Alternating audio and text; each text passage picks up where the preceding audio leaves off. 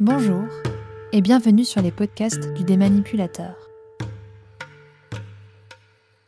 Les podcasts du Démanipulateur sont l'illustration sonore de son auteur, Nathalie Rizen, experte en relations d'aide aux victimes de relations toxiques et également créatrice et éditrice de projets destinés à dénoncer les cas de violence, de manipulation et de harcèlement dans le couple, la famille, le travail et l'éducation.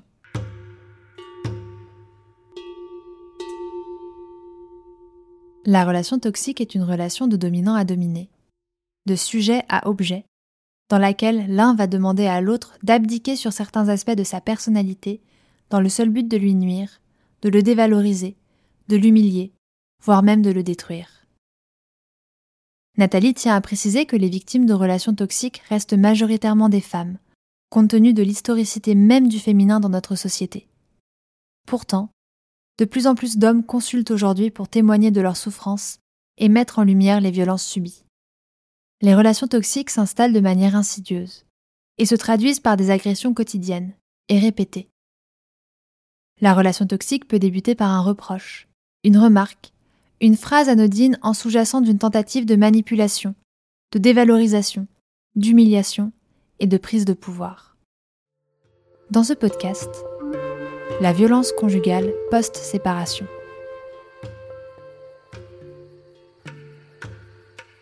Dans une relation conjugale violente, on présume souvent que la solution pour s'en sortir et mettre fin à la violence est la rupture. Malheureusement, dans plusieurs cas, ce n'est pas suffisant pour y mettre un terme. L'annonce de la rupture en soi est suffisante pour provoquer une escalade de violence. Trop souvent, la violence conjugale évolue en violence post-séparation, et continue d'engendrer de lourdes conséquences aux victimes ainsi qu'à leurs enfants. Selon une enquête menée en 1999 par le Centre canadien de la statistique juridique, 40% des femmes et 32% des hommes dont le mariage ou l'union libre a été violent disent que la violence a eu lieu après la séparation. La violence conjugale post-rupture prend différentes formes et poursuit différents buts tout aussi dévastateurs les uns que les autres. Elle peut même débuter au moment de la séparation. Dans cet épisode, nous ferons la lumière sur ces multiples violences utilisées par les ex-partenaires afin de sensibiliser tous ceux qui écouteront ce podcast. Mais qu'est-ce que la violence? La violence est un acte que l'auteur accomplit en adoptant une attitude pour se faire entendre de l'autre, le dominer et lui faire faire des choses contre son gré. Il s'agit bien d'un moyen pour son auteur d'atteindre son objectif. La violence n'est donc ni une humeur, ni un caractère, ni un sentiment, mais un comportement. Dans son livre Dis maman, raconte-moi mon histoire, Nathalie met en évidence cinq types de violences conjugales en contexte post-séparation. Commençons par la violence psychologique. Et citons Marie-France Irigoyen, psychiatre et psychothérapeute, autrice de nombreux ouvrages sur la thématique des violences psychologiques, et qui nous dit la violence psychologique est constituée de paroles ou de gestes, qui ont pour but de déstabiliser ou de blesser l'autre, mais aussi de le soumettre, de le contrôler, de façon à garder une position de supériorité. On dit souvent que la violence psychologique précède la violence physique. Elle prend la forme d'insultes, de dénigrement, d'humiliation, de pression, de chantage et de contrôle. Elle a comme répercussion sur la victime une perte de confiance, d'estime de soi et d'identité la victime vit dans la peur d'y laisser sa vie. En contexte post-séparation, l'ex-conjoint toxique pourrait user des comportements suivants. Imputer le poids de la séparation sur la victime pour la culpabiliser, profaner des insultes et ou dénigrer la victime, se montrer sous son meilleur jour pour convaincre la victime de se remettre ensemble, menacer d'agresser la victime ou même de se porter atteinte à lui-même, ce qu'on appelle plus communément un chantage affectif, utiliser les enfants comme levier pour faire du chantage, menace de demander la garde, de les abandonner, de disparaître avec eux, etc. Manipuler les enfants en dénigrant ou en accusant faussement l'autre parent auprès d'eux. Manipuler les proches de la victime dans le but de les lui mettre à dos et de l'isoler. Surveiller la victime dans ses allées et venues habituelles. Questionner l'entourage de la victime pour recueillir des informations à son sujet. Contacter excessivement la victime sans motif valable, harcèlement refuser de communiquer des informations en lien avec ses enfants, allonger le temps lors des échanges pour rester auprès de la victime etc., etc. La liste pouvant s'allonger au gré des situations. Le second type de violence que nous allons évoquer dans ce podcast, c'est la violence physique.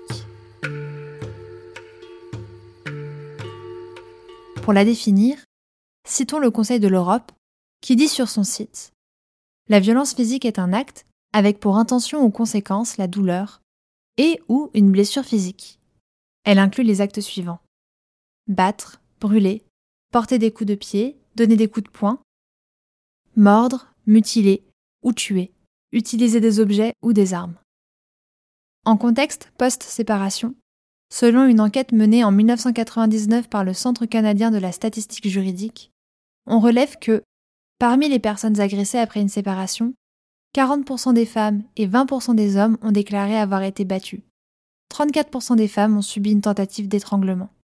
Et 27% des femmes et 19% des hommes ont dit que leur ex-conjoint ou ex-conjointe a utilisé ou menacé d'utiliser une arme à feu ou un couteau contre eux. Un troisième type de violence, souvent sous-estimé ou mal évalué, est la violence économique. En contexte post-séparation, ce type de violence est une porte de contrôle sur la victime, de façon à la mettre volontairement dans une situation de précarité.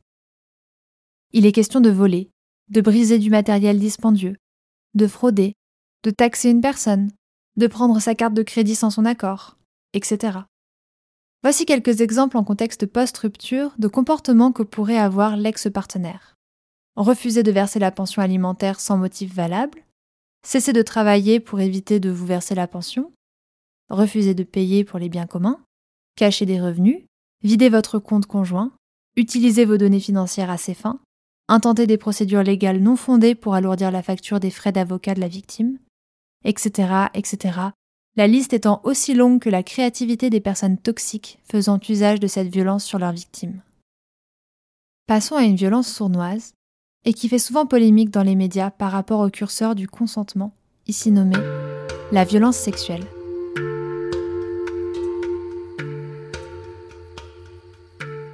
Dans son livre, Nathalie dit La violence sexuelle est une dominance principalement masculine.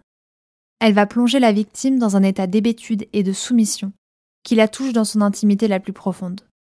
Elle va enfermer et isoler encore plus la victime. En contexte post-séparation, l'ex-partenaire toxique pourrait agir de ces façons. Poser des questions intrusives sur la vie sexuelle de la victime, insister ou imposer d'avoir des relations sexuelles avec la victime, s'introduire dans le domicile de la victime pour l'agresser sexuellement. Et là aussi, on pourrait rallonger la liste au gré des histoires de chacune et de chacun. Et finalement, la violence verbale, que Nathalie cite en ces termes dans Dis maman, raconte-moi mon histoire, quand les mots frappent ou blessent, ils en deviennent assassins. Il y a alors violence verbale, une violence qui ne laisse aucune trace visible, mais qui laisse des bleus à l'âme. La violence verbale peut prendre les formes suivantes dans tous les contextes. Crier, hausser le ton, blasphémer, couper la parole, insulter, imposer, menacer, entretenir le flou, etc., etc. Peu importe sa forme, il ne faut jamais banaliser la violence, qu'elle soit psychologique, économique, physique, sexuelle ou verbale. Si vous ou l'un de vos proches se trouve dans une situation décrite plus haut, Nathalie vous propose quelques stratégies ayant pour but de vous protéger. Si vous avez des enfants qui vous lient à votre ex-partenaire, lors d'échanges de garde, faites-le à l'extérieur ou dans un lieu public. Préparez tout à l'avance pour limiter l'interaction au minimum. Communiquez par courriel plutôt que par téléphone ou en personne. Si vous craignez pour votre sécurité et ou celle de vos enfants, répertoriez les faits permettant de fonder et d'appuyer une plainte consistante à la police.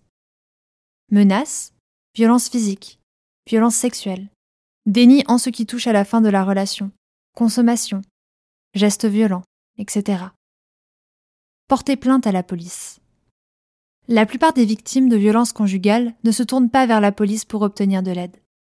Toutefois, selon l'étude du Centre canadien de la statistique juridique, la majorité des hommes et des femmes qui ont eu des contacts avec la police à la suite d'incidents violents durant une relation conjugale antérieure, 67% et 56%, se sont dissatisfaits des mesures prises par la police.